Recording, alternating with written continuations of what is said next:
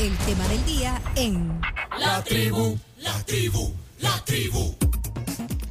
El tema del día hoy es salud mental y, y es un tema que, que cada vez que, que, lo ponemos aquí en, en la mesa, en, en la tribu, en, sobre todo en los últimos meses, la gente aprecia mucho este, este contenido y, y es por eso que hoy eh, hemos coincidido con Sandra de Martí. Ella es licenciada en psicología, eh, con especialidad en psicología clínica y educativa. Sandra, bienvenida, qué gusto recibirla aquí hoy en la tribu. Gracias, para mí es un placer eh, poder compartir esta mañana con ustedes. El, el tema, eh, sobre todo en estos tiempos, en lo que hemos vivido también eh, en, en, la pandemia, que todavía estamos, algunos dicen que ya casi saliendo de este tema de pandemia, pero, pero la salud mental en el país es un problema que se ha venido a, a evidenciar, creo yo, eh, y usted me corrige, pero, pero obviamente se ha generado eh, un problema más grande eh, después de la pandemia. Y eh, también hay un tema que hemos descubierto eh, en las pláticas y un poco cuando vimos profesionales como ustedes esto, y es que también, también no se le da la, valoriz la valorización de vida, es decir, la importancia, como, claro, es importante que estemos eh, con las medidas de salud en el tema de la pandemia, las vacunas, todo esto, pero yo creo que debería estar en ese nivel. ¿Es así? Al mismo nivel. ¿Al mismo nivel? Al mismo nivel.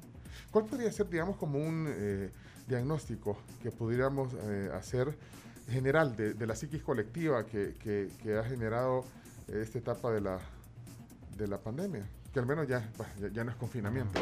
Es increíble los casos eh, que se han aumentado de ansiedad y de depresión.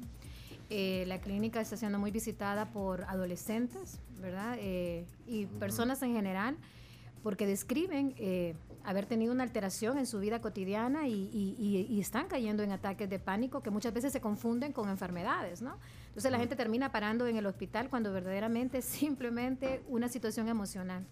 No simplemente, pero sí, sí, es emocional. Lo que pasa es que la gente cuando le dicen esto es emocional se decepciona, porque toda la gente está esperando que le digan una enfermedad y que Ajá. le den la pastilla, ¿no? Entonces Ajá. cuando te dicen algo emocional como que queda en el aire y es muy subjetivo. Es más volátil. Exactamente. Entonces la gente no se lo no lo entiende, ¿no? Entonces eh, cuando le dicen salud mental o perdón, y le dicen que es algo emocional, no saben a dónde ir porque no toman tan en serio muchas veces eh, al psicólogo y, y, le tienen mucho temor al psiquiatra. ¿Y ¿no? ese es un prejuicio?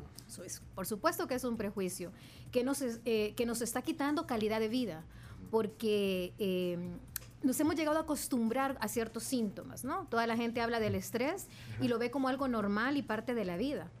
Y el estrés, si bien es cierto, es necesario para que podamos nosotros tener esa motivación de levantarnos cada mañana y hacer las cosas que tenemos que hacer, cuando el estrés es demasiado alto, eh, nos conlleva a muchas enfermedades y a muchas cosas peligrosas. Las personas no se entienden porque hay personas que han salido bastante bien con el virus y hay otras que, que han fallecido. Y aquí la respuesta es tu sistema inmunológico. ¿Y quién controla el sistema inmunológico? Pues nuestra mente, nuestro cerebro. Entonces, pues sí, pero ¿cómo detectar eso? Porque es que es cierto, en el, en el en el, en el decir, ay, si es que es que mucho estrés. Entonces, uh -huh. ven, pero ahí termina, digamos, ¿cómo? cómo? Y, pero, y cómo de, de realmente a, atribuírselo al estrés y no a lo que la gente eh, dice que quiere oír, que ah, si la enfermedad y la pastilla. ¿Cómo, ¿cómo sabes? ¿Cómo saber la diferencia? Sí. Los niveles los niveles. O sea, cuando nosotros empezamos, y es lo mismo, por ejemplo, con una enfermedad como la diabetes. O sea, empieza una sintomatología. Entonces tenemos que estar atentos a ver esos síntomas y luego, pues, buscar la ayuda idónea, ¿no?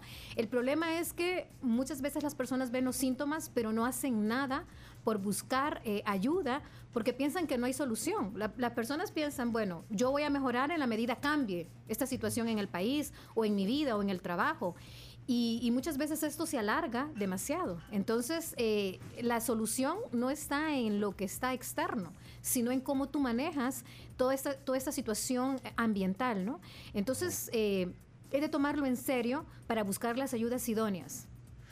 ¿Qué, qué podrían ser las secuelas que, que deja yo no sé si está bien la palabra, secuelas que, que podría dejar eh, todo lo que hemos vivido, que se ha intensificado, obviamente. La, bueno, no es que le estemos echando la culpa a la pandemia, no, pero... No, no. Es que pero, la pandemia, la pandemia simplemente es un detonante, ¿ok? Eh, y ahí es donde nosotros entendemos por qué, si todos estamos viviendo lo mismo, porque todos reaccionamos de manera diferente. Y esto tiene que ver mucho eh, con tu temperamento, con tu carácter y con tu propia historia. Entonces, no vas a responder de la misma manera cuando tú has tenido una vida bastante estable, eh, donde hay bastantes áreas trabajadas en ti, a una persona que emocionalmente nunca ha recibido como, como esa ayuda, ni espiritual, ni psicológica, y no sabe cómo enfrentar los conflictos y los problemas. ¿no? Entonces, eh, la salud mental es trabajar en nosotros mismos. ¿verdad? Hay cosas, hay momentos en que sí vamos a necesitar posiblemente la ayuda de, de, de, medicamento, ¿verdad? Porque recordemos que el cerebro es un órgano, como el páncreas, como el hígado, ¿no? Entonces también el, el cerebro muchas veces está produciendo... Eh, o no está produciendo ciertos químicos que necesitamos para funcionar establemente. Entonces, eh, muchas veces vamos a necesitar también de esa ayuda de químicos y, sobre todo, de esa ayuda emocional, ¿no? De ese soporte emocional. pero yo decía, ¿qué secuelas quedan, digamos, vaya, de, esto? ¿Qué, cuáles son los, los, diagnósticos que más has visto? O sea, ¿o qué se ha grabado? Por todo esto de la pandemia, lo que, lo que más se mira son, por ejemplo, eh, ataques de ansiedad. ¿Eso se eh, refleja en...? Sí, eh, ¿cómo se manifiesta? ¿Cómo se manifiestan? Ah, ok, se manifiestan con esa sensación de que te estás muriendo, ¿ok? Taquicardia, falta de respiración, eh, mucha agitación, eh, tus manos se ponen heladas, eh, puedes estar sintiendo que vas a vomitar. pero, pero y, con esos síntomas quizá la gente tendería a ir a un cardiólogo, por, ejemplo. Por supuesto. Era lo que yo decía al principio, que muchas personas se van directo al hospital porque sienten que les está dando un ataque al corazón, ¿verdad? Entonces, por, y ansiedad, entonces se refleja en todo esto. Sí, Sí, y es muy parecido exactamente a los síntomas de, de, un ataque, ¿no?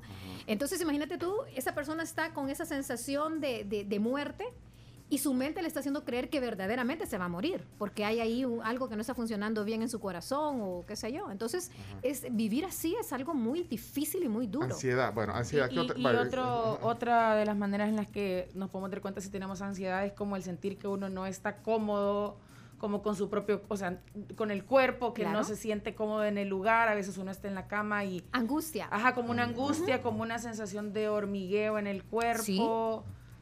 Desesperación. Ajá, como no, no me hallo, necesito caminar, tomar aire. Ya el miércoles ya estoy cansado, ya no quiero ir a trabajar. Ajá, es que a mí me pasa.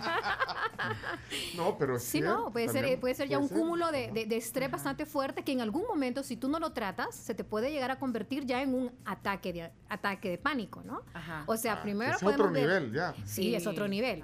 el ataque de pánico es el que te lleva al hospital un, ataque de ansiedad es el que produce todo lo que está, eh, tú, estás diciendo, ¿no? Ese, ese hormigueo, esa, esa desesperación, esa angustia. Esa sensación de no pertenecer, como que hago, no hay De repente estás aquí y necesitas ardientemente dejar el lugar e irte, ¿verdad? Huir. Entonces, porque tu cerebro en este momento está generando un peligro que no es real, pero tu mente lo, lo, ve como si fuese real. Bueno, ansiedad, ¿qué otra cosa podría ser? Ansiedad, la depresión. O sea, ese sentimiento de, desesperanza, de que la vida no, no, no tiene nada más para Pero ese es más mental, porque ese no se, no se manifiesta. Es más, es, más mental, pero luego sí ves, sí, pero ves síntomas como, por ejemplo, eh, falta de sueño o demasiado sueño. Ves una mm. persona o que come demasiado o no come nada. O sea, también se ven síntomas. esa persona se aísla, esa persona no tiene deseo de bañarse, Normalmente asociamos la depresión como alguien que pasa en la cama tirado y no hace nada, pero no, tú y yo podemos andar caminando por la vida con, depresión, ¿verdad? Depresivos activos, ¿cómo serían eso? ¿Perdón? Depresivos activos, ¿cómo, cómo? Sí, es una persona que anda caminando, que tú la ves, que de repente te sonríe, tú ves que está pasando un buen momento y todo, pero inmediatamente se aísla. Después de que está en el contorno, va y se siente solo, vacío, y, y, busca la soledad, ¿no? O sea, y eso es lo peligroso, porque definitivamente hay muchos niños, eh, muchos hijos, ¿verdad?, de, papás aquí, que los niños están yendo al colegio, que están funcionando aparentemente normal, pero andan con depresión. Y de ahí, eh, no sé, otro tipo de trastorno, pues tipo esto de, de, trastornos de obsesión compulsiva o de, este, esto no. Sí, también, se puede detonar un poco el TOC, el trastorno obsesivo compulsivo, el TOC, sí. Eso, eso, ¿cuáles son, digamos, las manifestaciones? Las manifestaciones. ¿Y, por qué? ¿Y por qué se puede desarrollar esto? Eh, ok ¿Cuáles son los síntomas de un trastorno obsesivo compulsivo? Pues bueno, esas manías que de repente necesitas estarte lavando las manos a cada momento, que necesitas estar limpiando el lugar y como en sí la enfermedad te está reforzando ese tipo de comportamientos, entonces tú los em, empezás a ver normales, ¿no? Pero sí se te está pasando la mano. O sea, necesitas estar eh, asegurándote que todo esté limpio, que y esto es cansado, porque es eh, para, la mente es, es mucha saturación, ¿no? Entonces estás con ese miedo permanente eh, de enfermedad, de que algo malo va a suceder y que necesitas hacer rituales para que esto no suceda, porque esto es el TOC. El TOC, el componente del TOC es mucha ansiedad, ¿verdad? Y necesita tener ciertos comportamientos para disminuir la ansiedad. Por eso se dice obsesivo compulsivo. La obsesión es el pensamiento de algo malo y, la compulsión es que tienes que hacer algo para evitar eso malo. Y eso lo diagnostica eh, la, la, clínica. Lo eh, puede diagnosticar, claro, lo puede diagnosticar un psicólogo como también un psiquiatra. Un psiquiatra también. Mira, y cuando ya esto pasa, eh, digamos, trasciende a, bueno, lo hemos visto pues, que lastimosamente pasa también, que, que trasciende a, pensamientos y acciones ya digamos, atentatorias, bueno, que pueden llegar hasta el suicidio, contra, bueno, contra tu cuerpo o, hasta ese tema. ¿A, dónde está ese punto? Porque que eso es realmente... Es peligrosísimo. no, y, delicado además. Eh, el punto es eso, imagínate con todo lo que yo te acabo de mencionar de esa saturación constante, porque una cosa es el trabajo físico y otra cosa es la mente.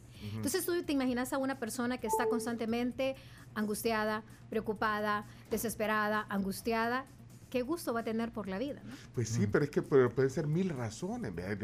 pues sí, lo económico que te agobia, la, la inseguridad, por eso la inseguridad, pues sí. Una persona que tiene eh, sanidad en sus emociones y en sus pensamientos va a saber lidiar con todo esto, ¿no? Porque tenemos la capacidad como seres humanos de salir adelante en medio de la adversidad. El problema es cuando tú no estás bien equilibrado con tus químicos cerebrales y cuando la respuesta que tú tienes que dar no sabes cómo darla. Entonces es ahí donde se necesita la intervención, pues algunas veces de medicación y otras veces, y yo diría que la parte emocional siempre tiene que estar acompañada. Yo he tenido muchos pacientes que llegan ya con medicación, pero no se sienten del todo bien. Y muchas veces ellos mismos dejan el tratamiento porque es tanta la, la, la angustia que dejan el medicamento de lado. Entonces hay que ayudar hay que ayudar con nuestros pensamientos y con, y con trabajar, porque esto es bien importante. Detrás de, la depresión y, de muchas cosas eh, como las que te acabo de mencionar, hay cosas emocionales del pasado. Muchas veces hay abusos físicos, emocionales y sexuales. Entonces todo lo que está a tu alrededor, como en este caso puede ser la pandemia, simplemente son detonantes ¿Ya? Detonantes, sí, porque son condiciones que ya están. Sí, por eso decíamos, no hay que echarle la culpa a, lo que ha pasado de la pandemia, pero ha venido a detonar. Ha venido a detonar la salud mental. Imagínate tú en un país donde, donde se ha vivido mucho eh, ese rompimiento familiar, porque muchos, muchos papás se tienen que ir a otros países, eh, donde se ha aumentado la tasa de divorcios exageradamente. Todos estos niños se quedan sin el apoyo y sin la ayuda emocional. Entonces, cuando son adultos, no tienen las herramientas para poder salir adelante y enfrentar la vida cotidiana, ¿no? Porque todos los adultos estamos preparados para enfrentar las adversidades. Eso es parte del ser humano. Quedas bloqueado cuando has pasado cosas en tu infancia o en tu adolescencia que nunca se trabajaron, que nunca se profundizaron. Que, se quedaron como traumas. Exactamente. Y no se les ha dado la importancia. Vale, pero mira, la salida pues, es que eh, yo, yo quería, te, decía, cuando ya tenés pensamientos eh, incluso para afectarte tu cuerpo o, pensar en el suicidio, bueno, que eso es una... Yo, yo quisiera ir a ese tema, pero antes también eh, la gente a veces busca otras salidas, ¿verdad? Eh, por, por todo esto. ¿Como el alcohol? Como el ah. alcohol. Entonces, yo no sé, te quería, quería saber. ajá, esa salida. tal vez no tienes un pensamiento así, pero el alcohol puede ser una. O las drogas. Bueno. Hay, la mayoría de personas alcohólicas, alcohólicas son personas depresivas. Ese es el verdadero problema. El, alcohol es una salida es un inhibidor. Entonces, toda aquella cosa que tú puedes estar sintiendo, el alcohol te lo baja, te lo disminuye y te anestesias, ¿no? Un inhibidor. Exacto, un inhibidor. Un inhibidor permitido. Permitido socialmente, exacto. Entonces, hay personas que todos los días se tienen que tomar sus tres copitas, ¿verdad? O sus tres cervezas o lo que sea para poder dormir y estar tranquilo. Entonces, definitivamente... Un doctor dijo, mejor tomarte un whisky y no te tomes la pastilla. no, pero, bueno. Pero, eso a qué lleva, digo, porque eso tampoco es bueno, digo. O sea, es una salida a corto plazo. Es que mira, hasta, hasta cosas buenas pueden llegar a ser como escape del ser humano. Yo tuve, por ejemplo, un pacientito que su adicción era la parte de deporte, o sea, ejercicio y ejercicio, ejercicio, pero mucho, demasiado ejercicio. El problema es que no estaba trabajando verdaderamente en su salud mental y en sus emociones. ¿Qué fue lo que pasó? Que llegó un punto que colapsó y terminó con una enfermedad ya física, ¿no? Porque lo que tu cuerpo no puede decir, lo que tu voz no puede decir, tu cuerpo lo expulsa por medio de enfermedades. O sea, su salida fue ese. Hacer mucho ejercicio, pero demasiado ejercicio, Exceso de ejercicio. estamos es hablando, que todo en exceso es malo. Claro. Estábamos hablando de la tenista. Ashley Barty, 25 años, se retira. La, número uno del mundo en tenis. O sea, ¿qué le pasó? Pues sí. Claro, ahí habría ¿Ah? que investigar cómo, cómo está su salud está agotada, dice. Claro, pero es un cansancio, te pudiera asegurar que es un cansancio más emocional que físico. A los 25 años no puede ser. Claro. la número uno del, del mundo. Claro, lo que le pasó a Simone Biles, la, la, la, gimnasta. en plenos Juegos Olímpicos, que dijo, no doy más, salud mental, no, no. Sí, sí. Entonces, si nos pudiéramos ir a las historias de ellos, encontraríamos ahí situaciones de traumas que tal vez nunca fueron trabajadas. Y, y, esa parte bien importante y a mí sí me gustaría que la gente estuviera como más consciente de esto, porque sí hay solución, sí hay manera de poder resolver y tener una vida de calidad.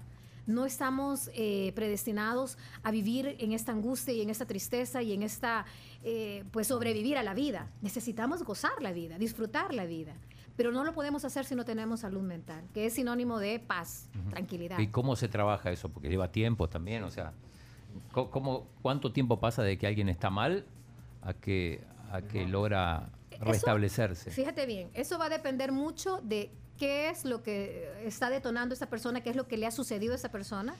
Esto va a depender del carácter también de la persona de los apoyos emocionales que esta persona tiene. O sea, definitivamente ah, no se puede decir como, ah, sí, la depresión te dura tanto tiempo. Eso va a depender del ser, humano, ¿no? De la persona en específico. Pero lo que sí te puedo decir que en, mi caso personal yo sí he visto que los mejores resultados se dan cuando también hay un acompañamiento eh, espiritual, o sea, cuando también hay una creencia, ¿no?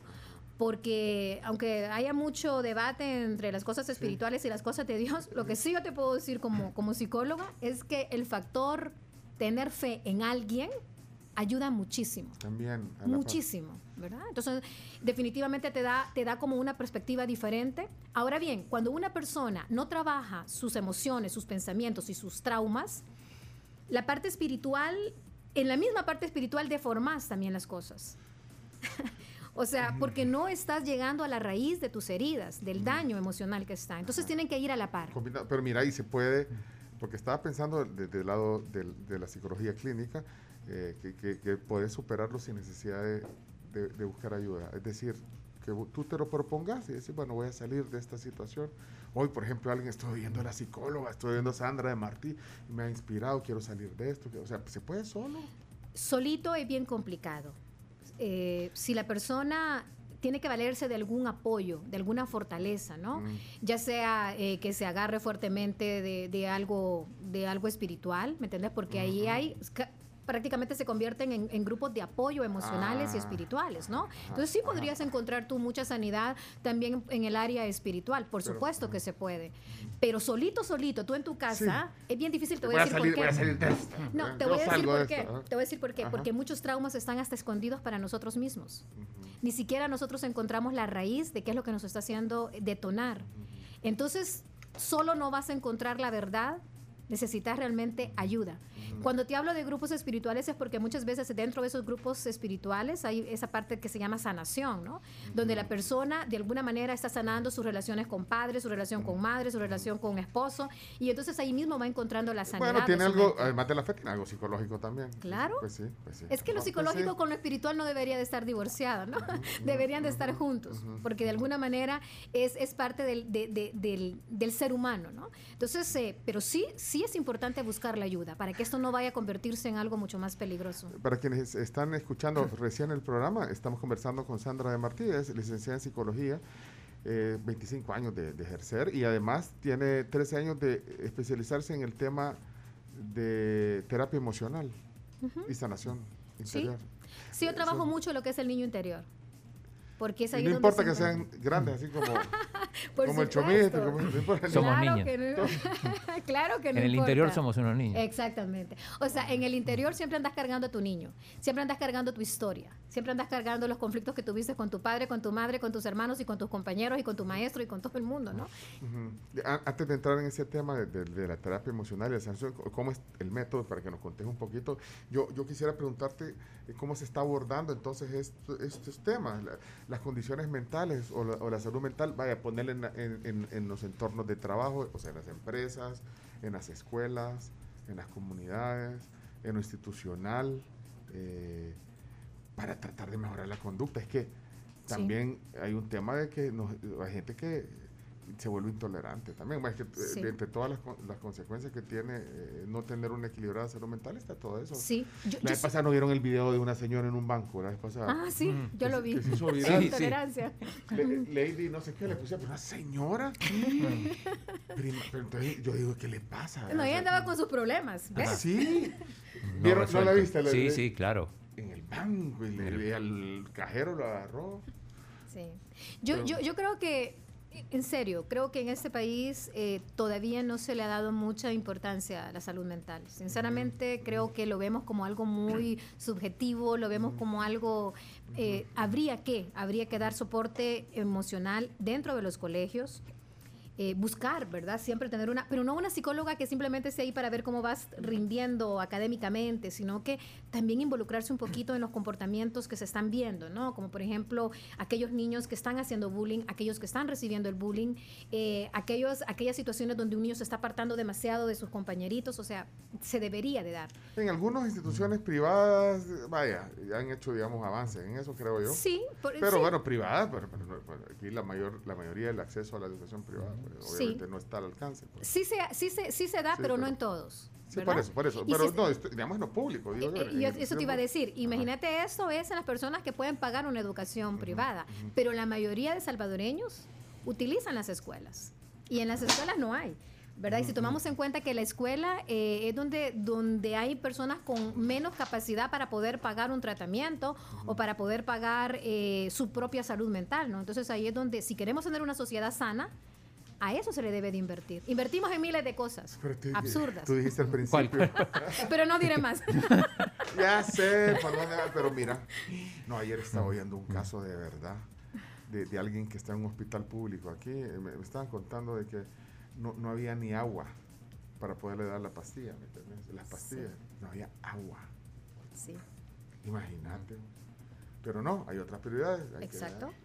y entonces nunca vamos... Entonces, en este tema del, que tú lo pusiste al principio, Sandra, le dijiste, debería estar al mismo nivel de importancia de, decir eh, las vacunas y todo eso. Debería estar lo de la salud, entonces no está, imagínate, no está en las prioridades. No está en las prioridades.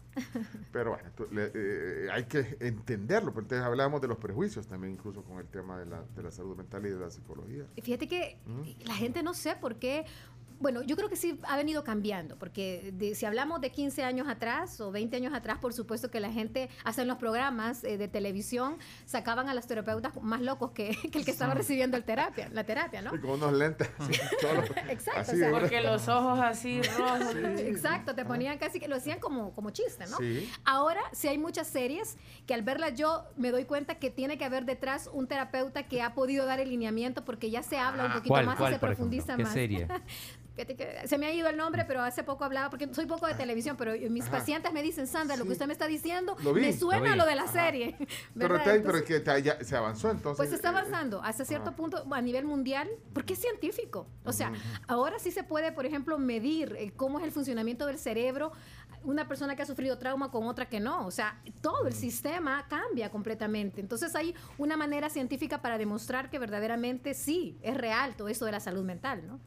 Eh, lo importante aquí son los recursos, que yo creo que no, que, a veces no se dan los recursos a todas las personas. Pero es el enfoque. O sea, cómo orientar los recursos. Pero mira, yo eh, quiero, quiero eh, conocer un poquito sobre esto, que tú lo ves también en tu práctica profesional, y es estas condiciones mentales que pueden llevar incluso al suicidio. Vimos un caso lamentable hace unos días eh, del estudiante de medicina, y hay muchas historias y gente que de verdad, bueno, tal vez no se divulga, no te das cuenta de cuánto está pasando, pero tú que estás en esto, en tu práctica, eh, han aumentado las condiciones mentales que pueden llevar a pensamientos suicidas. Sí. Los pensamientos intrusivos que tienen que ver con esta parte de quererse quitar la vida, muchísimo. Y se está dando mucho en los jóvenes. es, alarmante, es preocupante. ¿Y la razón? Desinterés a la vida, desmotivación, eh, tristeza profunda, desánimo. Recordad que también en la adolescencia nos fortalece el, vivir acompañados. O sea, en ese momento es tan importante el tener amigos, el, socializar. Y prácticamente esa situación de la pandemia te lo quita, te lo roba. O sea, todo es virtual y no se siente igual. O sea, no se, no se ve igual. No es la misma socialización a través de una pantalla que en persona. Exactamente. Entonces le hemos robado al, niño o al joven de andar corriendo, saltando, de, de, de platicar, de compartir. Entonces esto nos está causando un precio bien alto bien alto. Yo le decía justamente a una, a una mamá que me decía, Sandra, pero ¿y entonces lo mando o no lo mando a estudiar? O sea, yo me preocupo por, por el virus. Y le digo yo, pero créame que su hijo está en un nivel de peligro tan grande como, como el virus. Porque ese, ese jovencito estaba en un momento crucial, o sea, de desesperación y de querer morirse. Entonces le decía yo, eh, tan peligroso es esto como lo otro, ¿verdad? Su hijo necesita convivir. Pero ¿qué alertas pueden tener los padres, hermano? Porque tú ahí conocías el caso. El encierro.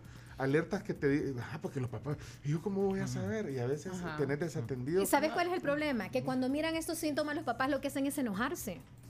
O sea, cuando tú ves a un hijo ensimismado que está en su habitación, ¿qué es lo primero que hace la mamá? Enojarse y pelear con él. Y tratar de y sos un aragán y no sé qué, y no haces nada, etc. Entonces, imagínate tú en un problema real. Este tipo de frases lo único que hace es hundir más al joven. Entonces, los síntomas se ven. El problema es la actitud que el padre tiene ante esos síntomas, que piensa que es como rebeldía, molestia del muchacho, enojo, y no, o sea, realmente hay, hay algo ahí de, enfermedad, ¿no? Entonces, por ejemplo, ya no comen, ni siquiera quieren bajar a comer, ni siquiera quieren salirse de la habitación, pasan metidos en juegos o pasan tratando de evadir la, realidad. Entonces, ese tipo de cosas, aunque tú me vas a decir, Sandra, pero eso la mayoría de jóvenes lo están ah, viviendo. E, eso pensé ahorita, los jóvenes están, y que hoy es la, pues, la etapa de los... De los celulares de y, de los juegos. Y que platica con ellos, profundiza. O sea, no lo puedes ver como algo normal porque ahí está el punto. Que llegamos a normalizar ciertos comportamientos, así como el estrés y la ansiedad. Normalizás. Normalizás. Que, que, estén eh, pegados seis horas eh, con el PlayStation o niños de tres años que manejan la tablet mejor que el chino. Así es. Así es. ¿No lo normalizas? Así es. Entonces salgamos de ese pensamiento adormecido y pongámonos alerta. ¿Ok? Ese es el punto. salgamos de esos pensamientos adormecidos y pongámonos alerta. Porque ni cuenta nos estamos dando que nuestros hijos están caminando a, una, a un lugar peligroso. Mira, em, ¿cuán, ¿cuán importante es el tema de las redes sociales o cuánto afecta a la salud mental? Digo, hay gente que, que si pone una foto y no le dan suficientes likes, se deprime. Sí, Volvemos al mismo punto. Estas son cosas detonantes. Estos son detonantes, ¿ok? Mm. Detrás de una cosa así hay una baja autoestima y hay problemas emocionales. Sí, porque no todo el mundo le sucede. Reacciona lo mismo. Aunque en la adolescencia, por supuesto que te va a preocupar más que te den o no te den, ¿verdad? Pero hay unos que llegan al punto de una, de, una tristeza profunda y depresión y otros que simplemente se van a sentir mal. Entonces, e, e, e, este, este, este, punto es bien importante porque es en la adolescencia donde salen todos los problemas de la infancia. Y te voy a decir por qué. Porque en la niñez tú no tenés una claridad de qué es lo que has vivido, ¿ok? Tú pudiste haber sufrido un abuso y ni siquiera lo identificas como abuso, ¿verdad? Cuando ya llega la adolescencia se despierta la conciencia y entonces es ahí donde te empezás a dar cuenta verdaderamente de todo lo que tú has sufrido y has vivido. Y es ahí donde vienen un montón de síntomas y un montón de situaciones. Es ahí donde los papás deberían de estar alertas para dar ese apoyo emocional y buscar lugares, ¿verdad? Si yo no tengo los medios económicos, pues entonces buscaré algún lugar un poquito más económico, pero, pero tengo que, ¿verdad? Dar, dar, dar una respuesta a lo que está sucediendo. Eh, aquí podemos pasar... Eh, varias horas hablando de este tema, pero eh, Camila, tienes una Por ejemplo, en estos casos, qué tan o, cuál es la recomendación de la periodicidad en la que supongamos eh, el papá dice no creo que sí tengo que meter a mi hijo a un psicólogo que, que, a veces a los papás les cuesta mucho esta parte pero dicen ok necesitamos ayuda porque nosotros aquí en casa no, no somos expertos con qué periodicidad debería ir la persona al psicólogo, a terapia? Eso, eso dependerá un poco de, la terapeuta y del caso, ¿no? O sea, claro, lo mejor es hacerlo lo más frecuentemente posible porque eso vemos avances más rápidos. Pero aunque no fuese así, también la terapeuta deja tareas y actividades que la misma persona puede trabajar, ¿no? Entonces, sí es, es, es, importante que nosotros eh, demos respuesta a lo que estamos viendo. Y aquí quiero dar un tip.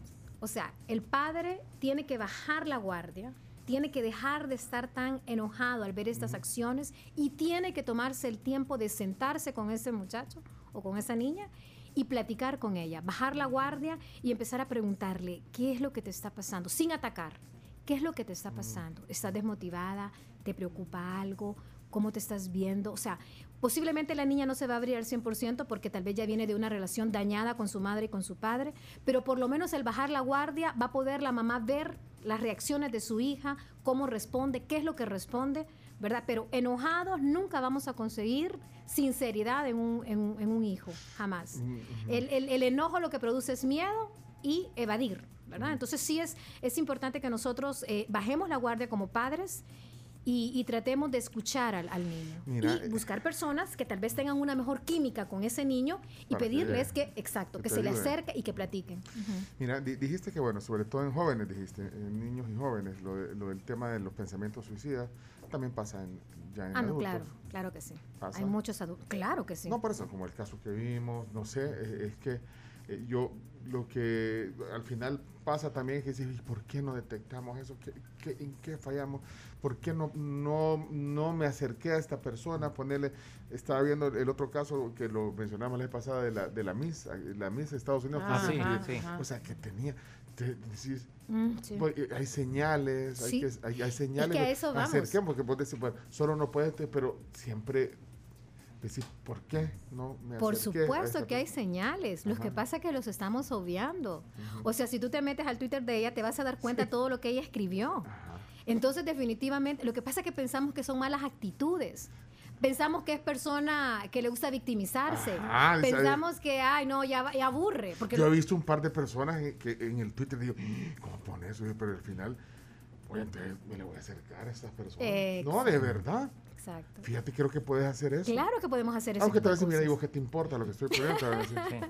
Meque. No, no, hay gente que quizás aprecia, pero tenemos que dejar de ser individualistas. Entonces, lo que tú ah. estás diciendo, eso que tú estás diciendo, o sea, hay síntomas, hay señales. Lo que pasa es que lo minimizamos o los estamos obviando.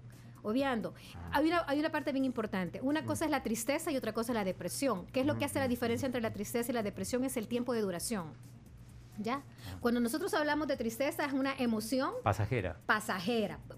Emoción. La emoción es pasajera. Sí, sí, es parte del del ser humano, ¿verdad? Y todas las emociones son buenas, sirven para algo. Pero cuando ya estamos hablando que una persona está repetitivamente hablando de lo mismo, hablando de lo mismo y hablando de... Entonces allí es señal de que ya no es una tristeza, sino que es una depresión. ¿De cuánto, no puede, perdón, ¿De cuánto no puede pasar una tristeza? ¿De cuánto tiempo más o menos para para detectar. La misma tristeza, dos semanas, tres semanas, hay que prestarle atención.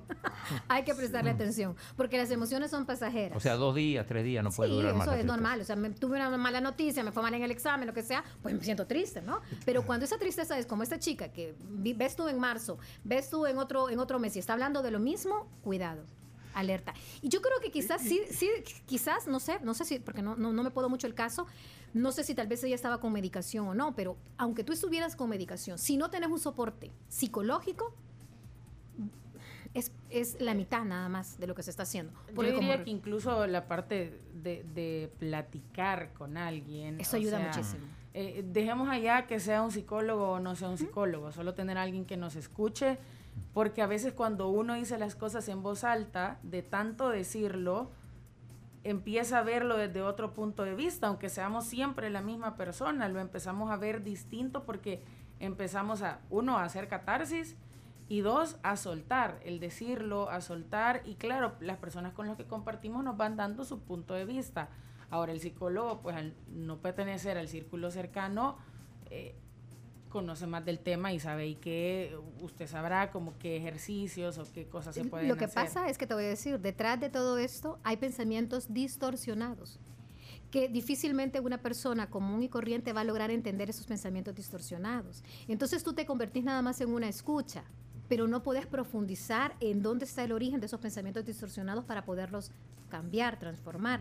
Entonces llega un punto que la persona que no conoce de esto está escuchando lo mismo, está escuchando lo mismo y hasta esas mismas personas que en un momento fueron tu soporte emocional se terminan aburriendo y te terminan diciendo, no, es que vos no querés salir de eso.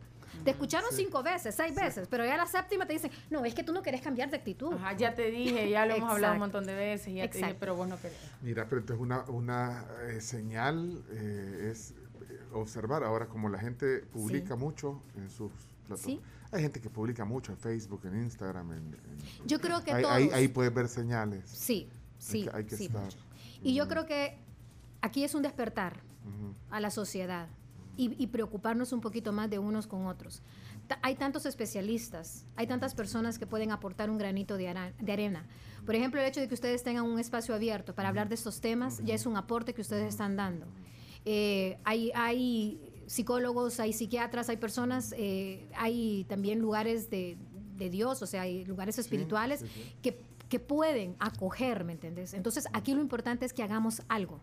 O sea, que nos movamos, que no simplemente nos impresionemos ante las noticias, que no simplemente nos impresionemos ante una cosa fea, sino que eh, hagamos pues un movimiento, ¿no? Y yo creo que en ese sentido, pues le agradezco mucho a mi esposo porque él fue el que me motivó, pues, ¿verdad? Decir, Sandra, hay que tocar este punto. Y, hay que, y, hacer, y, formar grupos, grupos de apoyo. Sí. ¿Sabes que Nos están diciendo, dando la señal de que de que ya vinieron los desayunos. y que más o menos a esta hora desayunamos aquí. Ah, Sandra, te invitamos a desayunar también. Vamos a hablar un poquito de eso eh, en un segmento más que tenemos, también de cómo funciona esto de los grupos de apoyo.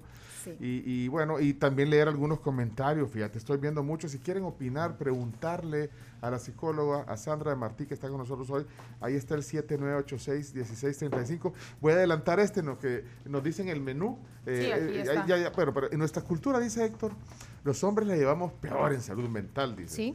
Dice, lo peor es ir al psicólogo y que te digan, tenés que pensar más positivo. Y que, y que tus conocidos y familiares te digan, hey, hombre, si hay gente que está peor. al final yo digo, mejor no voy. la llevamos, peor los hombres en el tema de salud mental. 100%. Dame, adelantame en lo que, en lo que hablamos del desayuno. Eh, el mismo machismo, el mismo machismo hace que el hombre reprima sus emociones. Entonces, al no poder darle sentido a sus emociones, por supuesto que eh, eh, utiliza más escapes. Por eso tú ves que la tasa de alcoholismo es más grande en hombres que en mujeres. ¿Ya? Y supongo que también es por el hecho de que el hombre tiene que ser fuerte, tiene que ser más cultura machista. Ajá, tiene que ser más aguantador. El estigma, dice eso. Ajá, y tiene que saber lidiar con el trabajo, la familia, los problemas y, que no pase nada, una cosa por un lado y otra por el otro. Nos va peor, necesitamos ayuda también. por supuesto que no, necesitamos, no, necesitamos más ayuda. Pues, hubieran hubieran mejores matrimonios si realmente el hombre también accediera que no es más ayuda, porque creo que es el hecho que necesitan ayuda, punto. O sea, lo que pasa es que el hombre, y yo he escuchado ya varios comentarios de hombres que ¿Y para qué vas a ir al psicólogo? Pues sí, es lo que, lo que está diciendo y la, y la respuesta de un psicólogo jamás puede ser tienes que pensar mejor. La respuesta de un psicólogo es eh, tratar de entender por qué esa persona piensa de esa manera. ¿A dónde está su pensamiento erróneo? ¿Dónde comenzó? ¿En qué momento de su vida comenzó? Mira, solo adelantarme un dato que se me quedó en eh, eh, para cerrar el bloque. cifras, hay cifras de, de, suicidios aquí en el país. no sé, hay información como para no te la manejo en este momento tan puntualmente, pero sí te puedo decir de que no, pero mundialmente en el desde el, ya en, el 2020 la tasa se, disparó, y no solo en El Salvador, mundialmente. Pero es más, la, la Organización Mundial de la Salud dijo que para el 2020 eh, la muerte por, por suicidios y por todas estas cosas de salud mental iba a ser mucho más alta que por cáncer y otro tipo de enfermedades. Ahora, eh, pero curiosamente, en los países donde se vive mejor es donde hay más suicidios, en, por ejemplo en Escandinavia y todos esos lugares. ¿Cómo se explica eso? ¿Cómo se explica? que la depresión y este problema de salud mental no tiene que ver con las circunstancias, tiene que ver personalmente con tu historia, con tu vida. ¿ok? En una misma familia pudo haber pasado un niño un trauma que los hermanos no pasaron. Entonces ahí es donde se puede entender por qué, eh, por qué aún en los países desarrollados puede haber problemas de salud mental. Mira, acá encontré unos datos, eh, datos del 2015, dice que El Salvador la tasa es 10.72 por cada 100.000 habitantes. Está un poquito por arriba del promedio, que es 9.57 por 100.000 habitantes. ¿Esa, ¿De qué? ¿No te dice qué fecha es? Del 2015 estamos hablando ah, de siete años. ¿Te imaginas ahora con todo esto que hemos vivido y de la Con los detonantes. Sí, con los detonantes, que hemos vivido. Sandra de Martillo con nosotros, psicóloga. Desayunamos. ¿Qué, qué vamos a Tenemos de desayuno? el siguiente menú, todos nuestros desayunos gracias a La Pampa. Tenemos tostadas francesas acompañadas con unas cerecitas y miel. Opción La segunda opción, fruta acompañada de yogurt y granola. La tercera opción es el desayuno típico que trae sus huevos acompañados de frijoles fritos, chorizo argentino, plátano, queso, guacamole y sus salsitas roja y verde. También huevos divorciados, los dos huevos estrellados con salsa roja y verde, frijoles fritos, plátanos y queso y la última opción, un omelette con jamón acompañado de papa carbón. Qué lujo de la pampa, a ver, nos traen todo eso. ¿Qué, qué, qué se te antoja? Porque te avisaron que no desayunaron. Te pusimos, servimos desayuno, aunque a las nueve, pero servimos. qué rico, ¿no? ¿Cuál, cuál, cuál de todas estas opciones? A mí todo se me antoja, pero... No sé, la fruta, alguno con el típico, el no sé. típico, el, el, los huevos divorciados, el omelette, las tostadas. Sí, Sandra, ¿cuál? El, el, típico puede ser. El, eso. Como buena salvadoreña. No, y David, que está aquí, tu esposo David Martí también. Eh, ¿Cuál quieres, David? David es parte del grupo de apoyo ahí, mira. David, ¿quieres? Ahí está, mira. Gracias, gracias. ¿Cuál, cuál, David? Ay, el omelette está bueno. Eso. Ay, el omelette está bueno. Ah, la papa carbonara, la papa carbonara, el omelette es Delicioso. Ah, sí, porque es el acompañante de los Sí, es el acompañante. Ahí está, mira, ahí está tu desayuno. qué rico. No, y, y, y ustedes pueden ir. Súper atendidos. Pueden ir a La Pampa también. Eh, hay desayunos hasta las 11. Y bueno, hay horarios sucursales, ¿verdad, Carms? Así es, de lunes a viernes pueden encontrar los desayunos de La Pampa de 7 a 11 de la mañana en sucursal Santa Elena. Y si son de los que prefieren ir a desayunar mejor un sábado o un domingo, pues pueden ir a Centro Comercial Bambú y también a Final Paso de Escalón y a Bella Vista en Los Planes y disfrutar de esa vista espectacular que tiene La Pampa. Como la que tenemos nosotros aquí también. Vámonos entonces a la pausa y ya volvemos con la parte 2 de la entrevista con Sandra. Estamos de regreso en la tribu FM, 9 con 10 minutos y antes de continuar con el tema del día, les hago la pregunta de si ustedes conocen cómo funciona el sistema de franquicias aplicado a su rubro de negocio. Pues bueno, Franchise Master Group tiene la respuesta y lo invitan a que se comunique con ellos al 7905 4332 porque ellos son especialistas en el desarrollo de franquicias.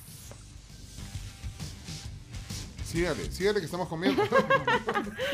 bueno, también información de nuestros amigos de Tigo Money que gana ya 10 dólares al registrarte en Tigo Money, ya sea en la app o a través de la web. Ustedes pueden hacerlo desde cualquier compañía de celulares. Eso es súper importante porque antes era exclusivo de Tigo y ahora ya es exclusivo para todos. Síguele, mi amor. no, aquí estamos gracias, Carms. Eh, gracias a los oyentes. Gracias a Sandra de Martí, que ha dado un tiempo hoy de su, de su horario profesional, laboral, para conversar y compartir eh, su experiencia en, estos temas de salud mental.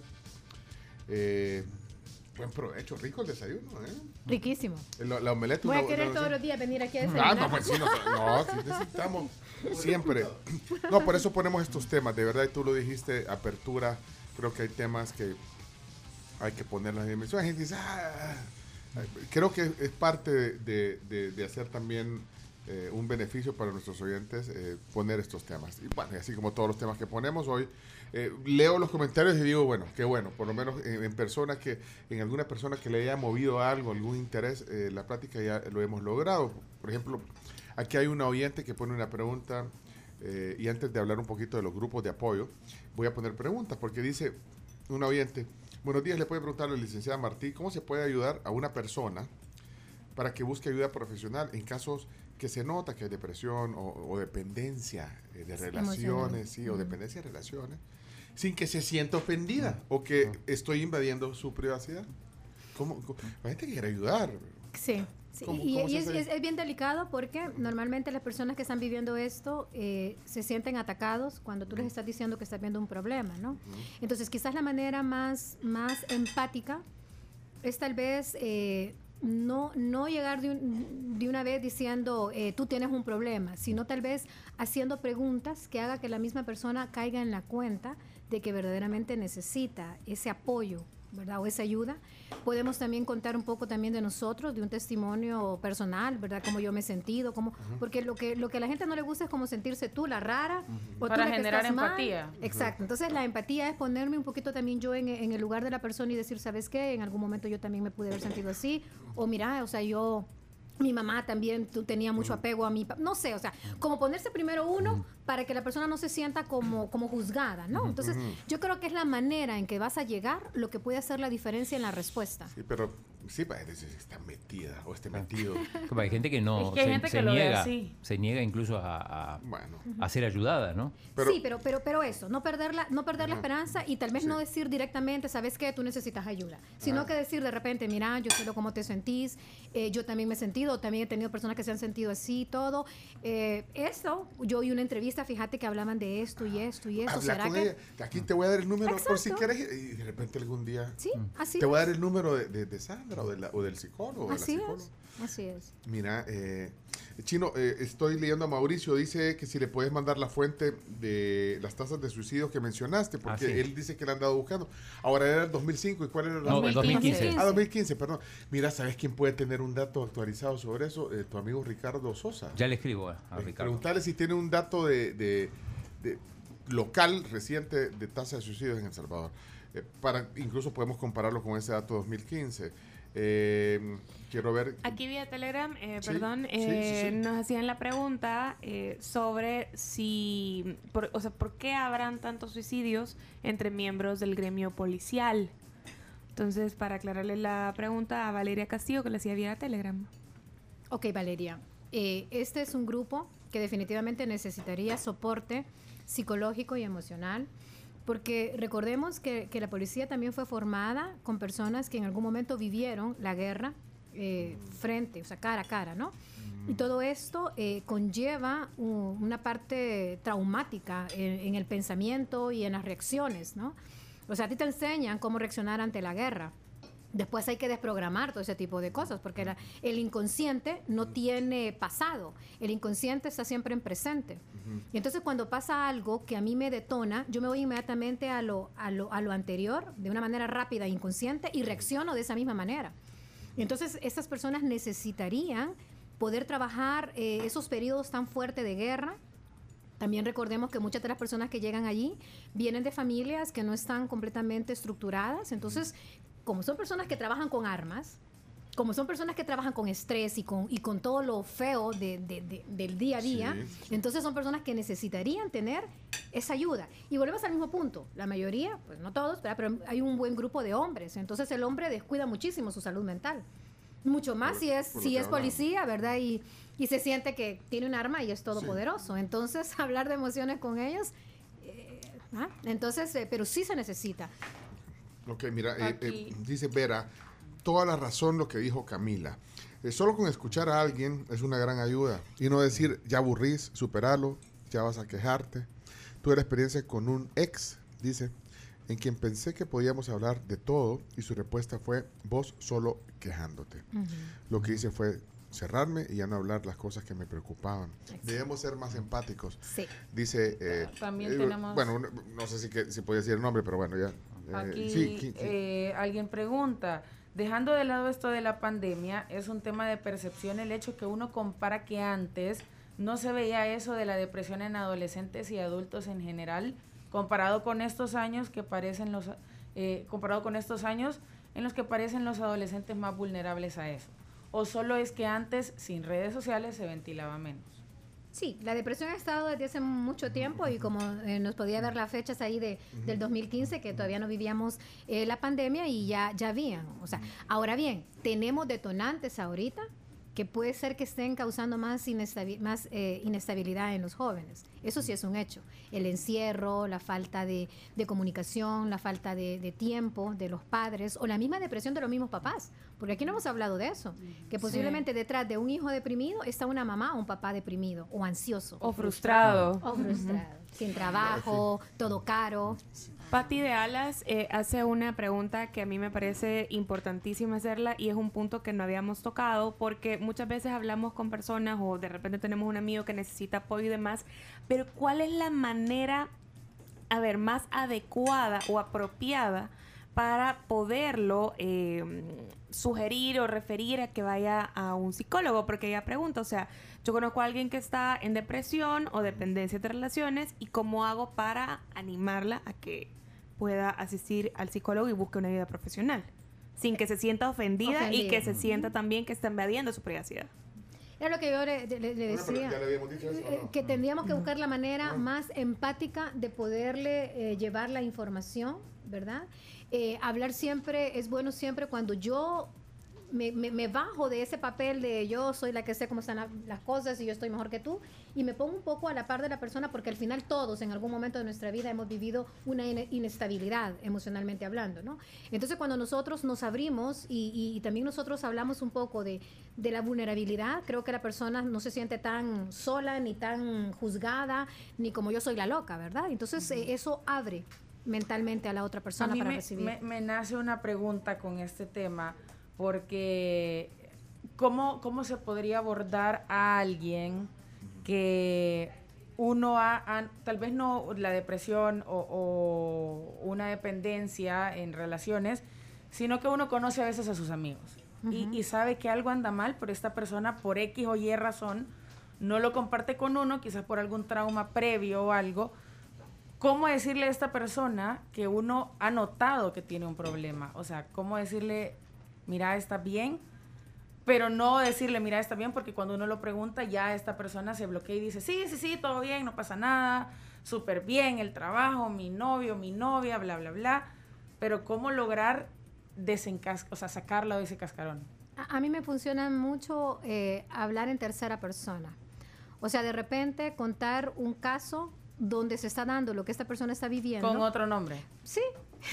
y entonces la persona, como ya no se mira a sí misma, entonces se, quita esos prejuicios o ese, ese mecanismo de defensa, puede lograr identificar y saber qué es lo que le está pasando a, él, a ella también o a él también. Entonces, eh, nos, nos, nos, podemos, nos quitamos las barreras cuando lo estamos viendo en otra persona. Pero cuando me hacen la pregunta en directo, yo pongo rápido mi mecanismo de defensa y no, no, no profundizo y no entro. Bueno, miren, eh, voy, voy, a leer rápido eh, un par que quedan ahí y hay audios que, pues no sé qué dicen, pero pues si no, vaya a la hora de la consulta del primer paciente ahí donde... No, pero, pero voy a leer este, dice Juan, buenos días, mi nombre es Juan, es primera vez que me uno al programa radial y escribo al mismo por este medio digital. Felicito a la licenciada Martí por el nivel de entrevista, al equipo por excelente conducción. Quiero pensar que las publicaciones que hacen nuestros niños y jóvenes en redes sociales, indistintamente del tema que publiquen, pueden verse como un insumo para nosotros los padres. Interpretar que es un medio de escape de las emociones y deberíamos, como forjadores de hijos, tomar proactivamente estas alertas. Es un poco lo que estábamos hablando. Eh, quiero ver. Tengo aquí una pregunta que no sé si la, la hicimos entre todo lo que hemos tocado. Ah, y pregunta a Ande Guevara, ¿a qué edad es recomendable llevar a un niño al psicólogo? Cuando tú veas que está presentando algún comportamiento que llame la atención, o sea, no hay edad. Tú puedes estar llevando a un niño a los cuatro años a donde el psicólogo, normalmente a esa edad el problema no es el niño, sino que los padres y los conflictos que se están viviendo. Y, lo que lo rodea. Sí, y muchas veces eso nos va a llevar a terapia de pareja o a situaciones con los papás.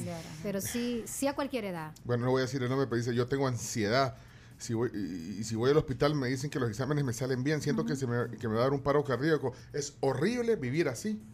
Pone, y de ahí, bonita entrevista. Pues, bueno, pues sí. A, ella, sufre de ataque de es él, él, él, A él, está sufriendo de, de, de, ataque de pánico. Pues sí. Aquí tengo un comentario que a mí me llamó la atención porque yo lo estuve pensando. Eh, buenos días. Sin conocer detalles o condiciones entre generaciones, sí creo que antes, los que fuimos jóvenes, teníamos mejor fortaleza mental. Será. Lo, es que mira, aquí, aquí viene la, la, parte que ahora decimos, vea, es que ahora todo es bullying. Antes a uno le hacían bullying, que no era bullying y se la, generación, la generación de cristal. La generación de cristal. Yo creo, yo creo que no es generacional. Lo que pasa es que ahora estamos haciendo más informados, más informados y estamos absorbiendo el hecho de se vale sentir. Antes o te lo tragabas o te decían de todo. te, voy a decir el caso de un ejemplo que tuve de un paciente que me llevó a su hija de adolescente con depresión, que había mucho mucha rigidez y mucho maltrato de parte del papá. Entonces, cuando yo me entrevisto con el papá y le digo, tenemos que parar esto porque si no su hija puede llegar a un punto muy peligroso y me dice, es que yo no sé ahora con esto de la psicología, todo lo hacen más grande. Ay, si usted hubiera visto cómo me agarraban a mí, esta niña yo la trato de seda. Entonces le digo yo, porque yo ya sabía, le digo, sí, le digo yo, posiblemente usted también necesitó ayuda. ¿verdad? Él pues era una persona profesional y sentía que por ser profesional su vida estaba resuelta, ¿no? Pero le digo yo, precisamente por eso es que usted es una persona alcohólica y tiene que tomar todo el día, porque es verdad, era una persona alcohólica, tu hija me lo había contado. y, la doctora le dejó ir fatal, así como la pechada que te pegaron a vos, así le dio ella. Por supuesto. Entonces, y nunca era, pero no era tarde para que recibiera ayuda, hoy era tarde. No, no es tarde para no, es tarde, no era tarde para No, pero yo Por eso, porque también es un tema que nunca es tarde. Pero yo sí soy fiel creyente que tenés que reconocer que tenés el claro. error. Porque si no lo reconoces, no hay manera de, mejorar. Fíjate que esto me lleva a lo que dice aquí, los conflictos o traumas se transmiten de generación en ah, generación. Repetimos lo que hemos vivido inconscientemente. No nos damos cuenta. Es importante romper los círculos. Así es. Cuando nos damos cuenta. nunca es tarde romper los círculos. Nunca es tarde, jamás en la vida. Para tener calidad de vida nunca es tarde. Voy a meter mi ah. cuchara en esta no, si, no, te hablan. No, no, no, me dejan hablar. No, pero realmente oyendo esta conversación que está muy interesante, nos, eh, acerca de la pregunta de las generaciones, si nos damos cuenta, antes todo se reprimía y se escondía. Y tampoco no se sabía, no se tenía esa información. Pero ahora nosotros podemos ver en personas ya de generaciones, por ejemplo, de personas de 70 años, o sea, que viven matrimonios problemáticos, difíciles, peleando a cada momento, o con un resentimiento tan grande, ¿verdad? Que obviamente todo eso que ellos vivieron durante toda su, etapa, que lo reprimieron, ahora lo están sacando. Entonces, igual manera, vemos nosotros, nuestra generación, eh, teníamos más oportunidades, por ejemplo, de interactuar con nuestras amistades y todo lo demás, pero de igual manera también había un poco de represión de sentimientos. Entonces, ahora nosotros lo estamos hablando más. Por ejemplo, hay series donde nosotros también estamos más conscientes de ciertos, de ciertos tips, ¿verdad? Porque cuando estaban hablando acerca de cómo detectar, por ejemplo, una persona, y más que todo ese es eh, el interés también de estar acá en este día, es de que uno mira los signos en compañeros de trabajo, en amistades, en familiares, y, nos, y, simplemente nos lamentamos o, nos quedamos como espectadores, ¿verdad?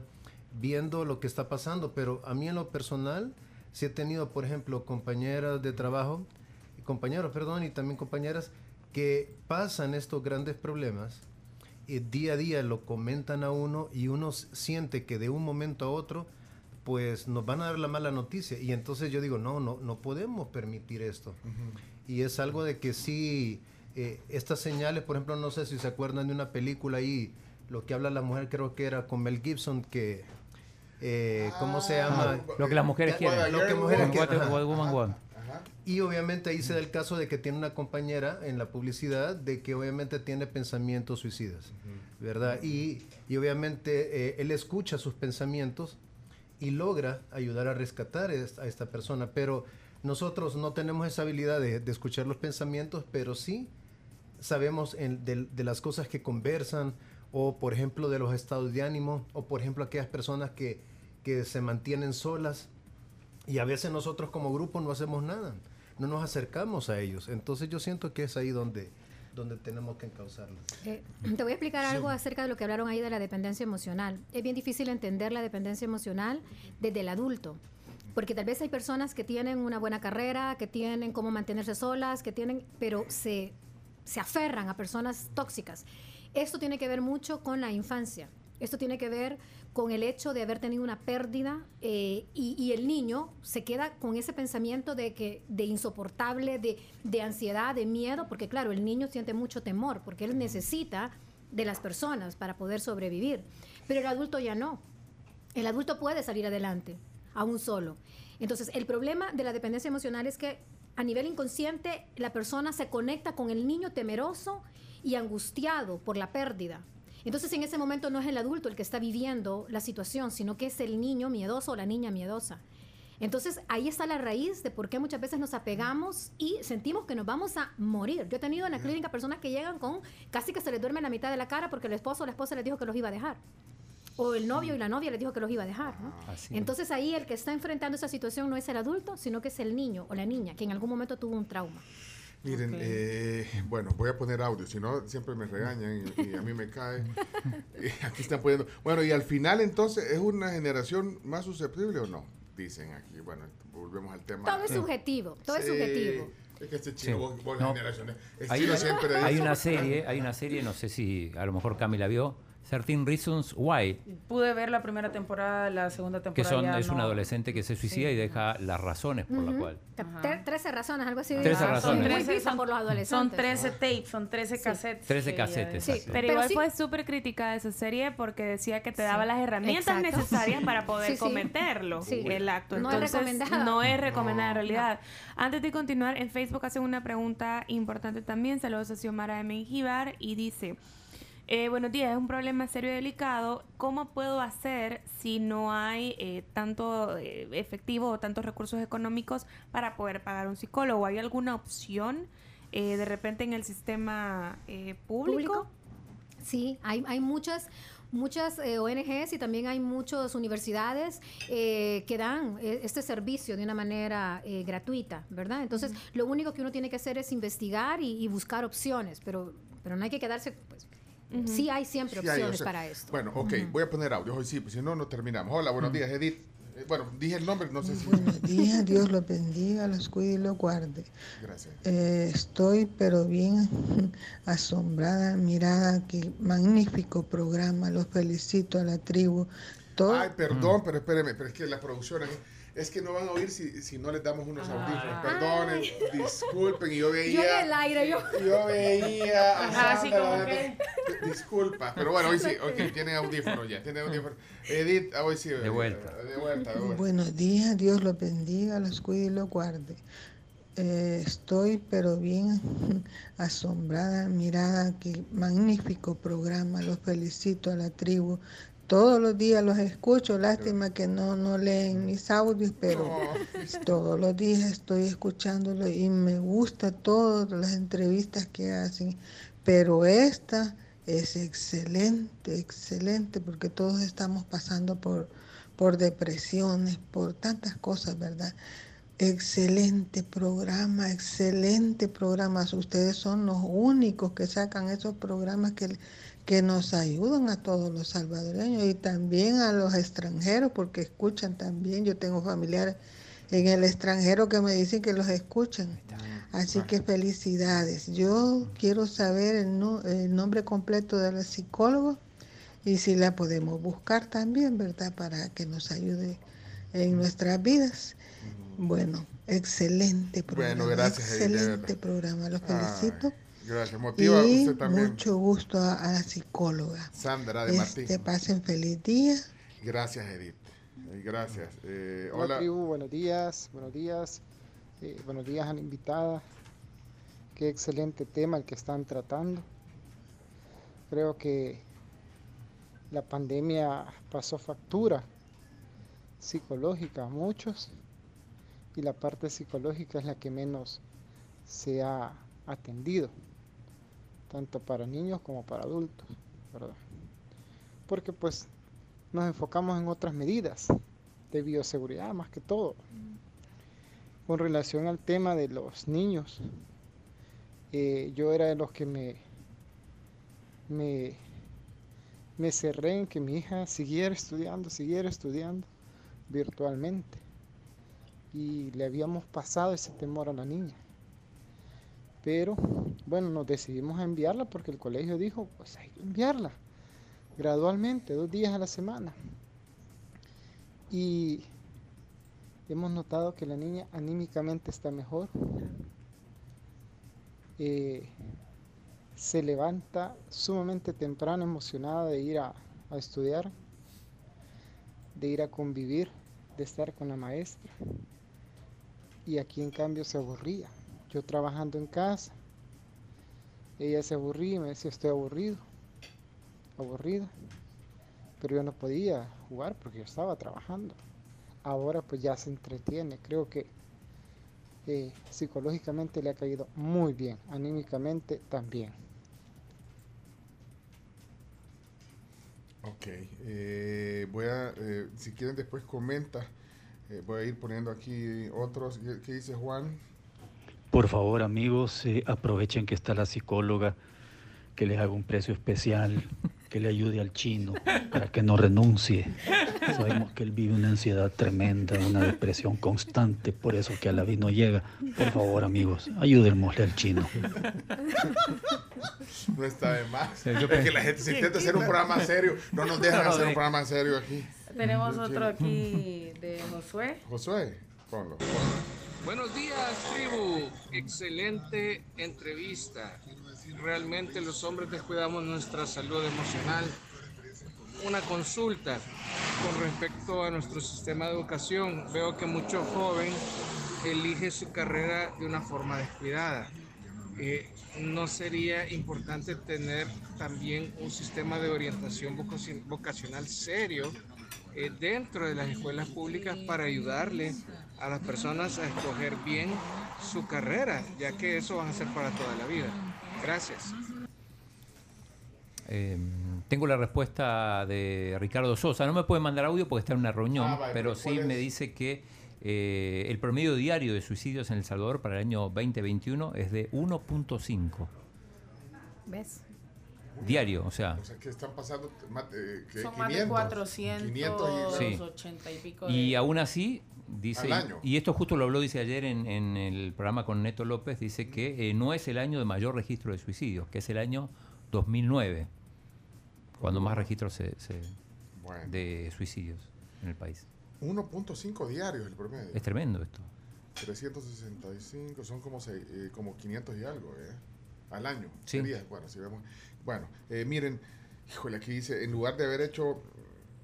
Bueno, este, yo lo pensé, pero no lo eh, No, que en lugar de haber hecho Chivo Pets hubieran hecho clínicas de, de, de detención. No, pero no, también para todos. Bueno, que hagan Sí. también unas clínicas de. No, ahí lo, ya te voy a decir. No, aquí está, no lo dije, aquí está, aquí lo escribí. Te lo escribieron. No diga escribieron. mi nombre, pero... Eh, bueno. Raúl dice, bueno, en el tráfico es donde más florecen estas, estas reacciones. Claro, son detonantes. Son detonantes. Eh, Tania dice muy buena entrevista. Mira, no son las 9.34. Una, una cosa, eh, estaban hablando dónde abocarse. Ustedes están, eh, de hecho, eh, promoviendo grupos de apoyo. Y es que yo no, no sé si se parece a lo que uno ve a veces en las películas, que es un, un grupo de apoyo. Voy a mi grupo de apoyo, entonces están todos en una Soy rueda. en la rueda. Pasen las- pasen las películas, pero, pero Sí. pasen o, sea, o no es así como, y que todos empiezan a hablar de su caso. Y yo digo, No, y- Soy no, un hombre infeliz. no, el punto es esto. El punto ¿Cuáles es tener un soporte emocional a donde tú te vas a sentir identificado y comprendido porque están viviendo exactamente lo mismo que tú. Por eso Ajá. los grupos de apoyo se buscan con una misma temática, ¿no? Vaya, pero por ejemplo, eh, ¿qué, qué tipo de temáticas podrían Puede haber? ser personas que están viviendo específicamente problemas de, de carácter, neurotismo, eh, agresividad. Hay otros grupos que han vivido abuso sexual, físico. Eh, hay otros grupos que están viviendo propiamente la depresión y ese es su gran problema, el ma- mayor problema. Pero, Aunque eh, detrás de eso hayan muchas cosas, Pero pero, el tema del suicidio, problema. nadie dice yo tengo pensamientos suicidios, sí. Hoy se dice mucho más que... Hoy se habla más. ¿Sí? No te preocupes porque en Y ese lo- sentido... pero los que Ah, hablan, los que amenazan son los que después no lo no hacen siempre, o sí. No siempre, siempre. no siempre. Ah. O sea, tú estás viendo aquí una amenaza de- y lo cumplió. Entonces a veces nosotros pensamos eso, pensamos que el que lo está diciendo mucho no lo va a llegar a hacer, pero verdaderamente sí lo puede llegar a hacer. Recordemos que todo comienza con un pensamiento. Hay gente que, que lo habla y, y te dice como, sí, es que he estado pensando esto, esto y esto. Y creo que también lo hablan porque neces- saben que no es algo, no es una vía de escape Así es. y, y necesitan a alguien que los escuche para frenar ese Entonces, pensamiento. entonces hay por temas, entonces grupos de, de Sí, apoyo. ahorita, ajá. ahorita queremos trabajar específicamente y queremos armarlo, porque ahorita no, no, no está armado, sino que está, eh, queremos eh, empezar a armar este, un grupo de apoyo para personas con pensamientos eh, de suicidio, o personas con, con un nivel de ansiedad tan fuerte que, que, que están que- empezando a detestar la vida a pensar de que no quieren seguir viviendo una vida así como, como la que están viviendo. Eh, y ya mi esposo va, va a decir el, el correo donde se pueden contactar las personas para poder eh, pertenecer, ¿no? O para poder participar en ese tipo de, de, de grupos de Ah, apoyo. ahorita, porque hay mucha gente que está pidiendo información sobre, sobre ti. Sí. Es, es- es Sandra de Martí, es psicóloga. Están, ya ahorita vamos a hacer la información. Igual pero que- mira, pero esto no tiene fines de lucro. Los grupos No, no, no, es sin grupo- fines de lucro y creo que eso vale la pena Es decirlo. sin fines de lucro y te digo que lo, estam- eh, lo estamos haciendo con el fin de ayudar, de dar un apoyo a tantas personas que lo necesitan, porque y de igual manera una persona puede estar recibiendo su terapia particular, personal, pero de repente la riqueza que se encuentra al compartir grupo de eh, apoyo, es sí. bastante grande y es un extra de ayuda, ¿no? Y eso no es Entonces, un invento, no, no eso es un está invento, comprobado. está bueno, es que en supuesto. otras culturas que eso creo que ya nos llevan ventaja en esos grupos de Exactamente, apoyo. Aquí creo que hay, hay- creo hay- que hay barreras. Sí, y hay mucha ignorancia. Yo creo que lo importante aquí es que la persona que está dirigiendo el grupo, porque no es que cualquiera venga y diga, bueno, reunámonos chicos y hablemos y hagamos... Ah, ¿Cómo se llamaba la palabra del día hoy? Ah, sí, chico, cha- chi- ¿cómo era? ¿Cómo era Chico, cuchipanda? cuchi- cuchipanda. Hagamos un cuchipanda los viernes. No, o sea, no- pero estaba atenta. Bárbara. Sí, yo Bárbara, lo venía escuchando sí. en el carro. Pero mira, pero no, se trata de no que se cualquiera trata de que cualquier esto. persona, sino que personas que con conocimiento, personas que saben el manejo, ¿no? Y que saben los temas y que saben cómo ir dirigiendo, porque si bien es cierto, el que enriquece el grupo son las mismas personas, tiene que haber alguien que dirija Sí, y que vaya claro, conduciendo, ¿no? Pero no vayan a salir peor de cómo entraron, ¿no? Entonces sí, se necesita la orientación. Por eso también eh, queremos invitar también a, a- a otros psicólogos, ¿verdad? Que, que se puedan unir también a, a- a ayudar en Pues ese sentido, sí. ¿verdad? Sin fines de lucro. Interesante porque hay psicólogos que también tienen diferentes experiencias. Sí, exacto. Y, Y y ahí pueden entonces, sumar en estos grupos. que puedan sumar y que de alguna manera pues también pueden estar también ellos teniendo en su clínica eh, personas con esta con esta situación y que se pueden apoyar de- del grupo de apoyo verdad para, para enriquecer el tratamiento Eh, no sé si tú vas En este caso, Sí, bueno, también... dando los datos porque... Exactamente. Esto es bien importante también eh, hacer, digamos, denotar de que no tenemos ninguna afiliación eh, religiosa, pues, ¿verdad? O sea, que no va a tener, digamos, a- alguna persona, digamos, con algún tipo de fe para poder participar en esto, ¿verdad? Entonces, estamos, como se llama, iniciando este esfuerzo, ¿verdad? Entonces, las personas eh, netamente pueden escribir al correo, al siguiente correo, que sería centro wwl arroba gmail.com. Ahí nosotros vamos a ver, digamos, el, el nivel de, de- de demanda pues que haya y de igual manera también a los psicólogos que dijo aquí mi esposa para que se, también se pueden, eh, si quieren sumarse a este esfuerzo, porque obviamente son grupos, eh, son grupos que, que- Pequeños. pequeños. Entonces, sí po- podríamos estar desbordados, pero de igual manera sí queremos generar este esfuerzo. Y también lo vamos a hacer en un espacio, eh, en este caso, pues, eh, que esté accesible pues a, a la mayor parte de las personas. Y obviamente nadie va a tener que pagar nada. Simplemente, y dejarlo quizá un fin de semana, eso sería la, la Eh, cuestión. Bueno, entonces eh, escriben a un, ¿qué? ¿A un WhatsApp o a un correo. Al correo sería, Al correo, entonces, sería centro wl arroba gmail.com. Lo vamos a compartir de todos modos en nuestra plataforma o, o en, en WhatsApp si quieren pedirlo. Eh, dice Edwin, me pongo de pie por la excelente entrevista de hoy. Saludos a la psicóloga. Es necesario que todos tengamos este tipo de ayuda. Y aquí van a quedar un montón de mensajes. eh, Aquí en hay uno audio. que acaba de caer, eh, terminación 8741, no tenemos el nombre. Los felicito realmente, esa es una iniciativa formidable. Sí, ojalá que, que avance. Aquí estamos para que nos vayan informando sobre esa iniciativa, eh, a, a hablar de cómo va, eh, porque creo que, pues sí, se necesita. Ya lo dijiste tú, Sandra, o sea, aquí es un apoyo, igual que estén en una, en una consulta terapéutica, pero los grupos de apoyo creo que O sea, también te dan otra sana, cosa te dan otra extra Necesitamos sí. que en este país haya más esfuerzos. Ojalá hubiera grupos de apoyo para familiares con personas desaparecidas también. Sí. Eh, bueno, hay tanta te- Tantos te- temas. tantos temas, personas con esta, digamos, problema de, de ataques, de pánico, de, de ansiedad. eh, Es que también es un esfuerzo que debería de extenderse. Pero bueno, comenzaríamos con esto. Con algo se comienza. y ya después también un cuchipanda no cae mal. Hablando de cuchipandas, tenemos aquí la gente paga suscripciones para que sus audios Ajá, tengan ¿y como quién- cierto a privilegio. quién vas a Entonces, el suscriptor estrella de Jorge Centeno. Jorge, y te- aquí está preguntando, bueno, ¿y mi suscripción? Pues entonces Póngalo, vamos a Jorge. poner el último audio que mandó Jorge. Ok, Jorge, adelante, Jorge. Poniéndome personal, mi ex esposa es la mujer más celosa e insegura del mundo, que lamentablemente me tocó a mí vivir con ella por 20 años casi. porque si no fuera por su celo sería la esposa perfecta. Pero cuando yo, cuando habían pleitos de celos, que era un día sí y otro también, yo le decía, le rogaba, le imploraba, le lloraba, y no me da pena decirlo, que fuéramos a un psicólogo, a un psiquiatra, a un rabino, a un Hare Krishna, a, a donde fuera para buscar ayuda. Cuando le hablaba de psicólogo, de psiquiatra, me decía que ella no estaba loca, que el loco enfermo era yo y que fuera yo solo. Ese es el nivel que manejan algunas personas, el concepto que manejan de los psicólogos. Lástima, se los digo, lástima, porque en realidad esa, esa no es vida, esa no es vida. Feliz día. Y lástima porque eh, este, este tipo de celos también nace de cosas en la infancia, ¿verdad? El celo está muy relacionado con las relaciones entre hermanos y el mal manejo de las relaciones entre hermanos, o muchas veces también en el abandono de un padre porque se fue con una mujer, lo que sea. Entonces, hay, hay una raíz que si no se trabaja, la persona, vuelvo a repetir, se sigue conectando con el pasado. Y entonces siente exactamente lo mismo que el niño y la niña sintió. Ok. Eh, Mira, tengo- O de alguna la relación producción- traumática mira, también. Jenny La Galdames. relación traumática es, un, es una consecuencia Jenny. de la infancia. Casi siempre la raíz está en la infancia. Jenny hasta de otro celular nos está mandando que nos vayamos. Mensaje.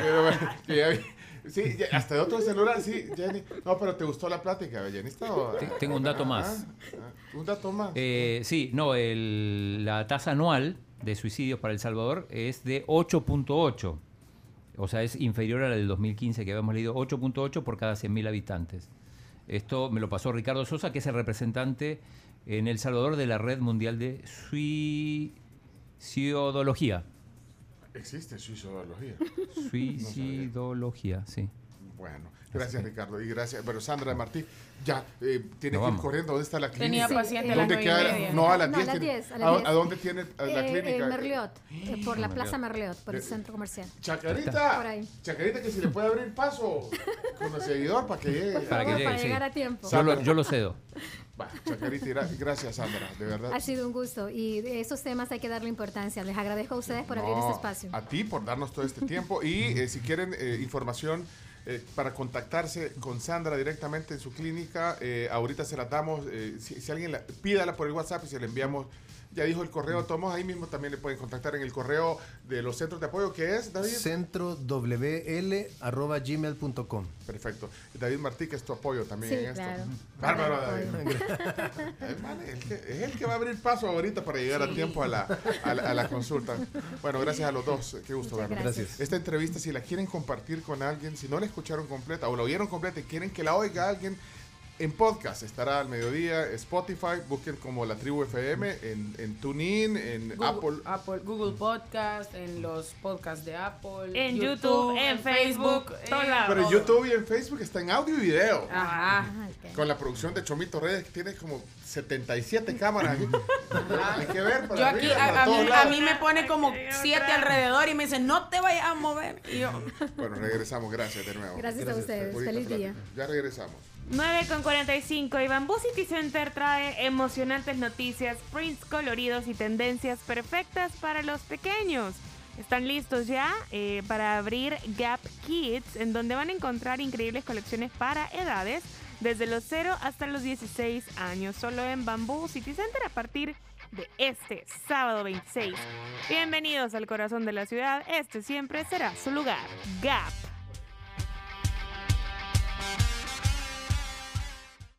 La tribu, la tribu FM.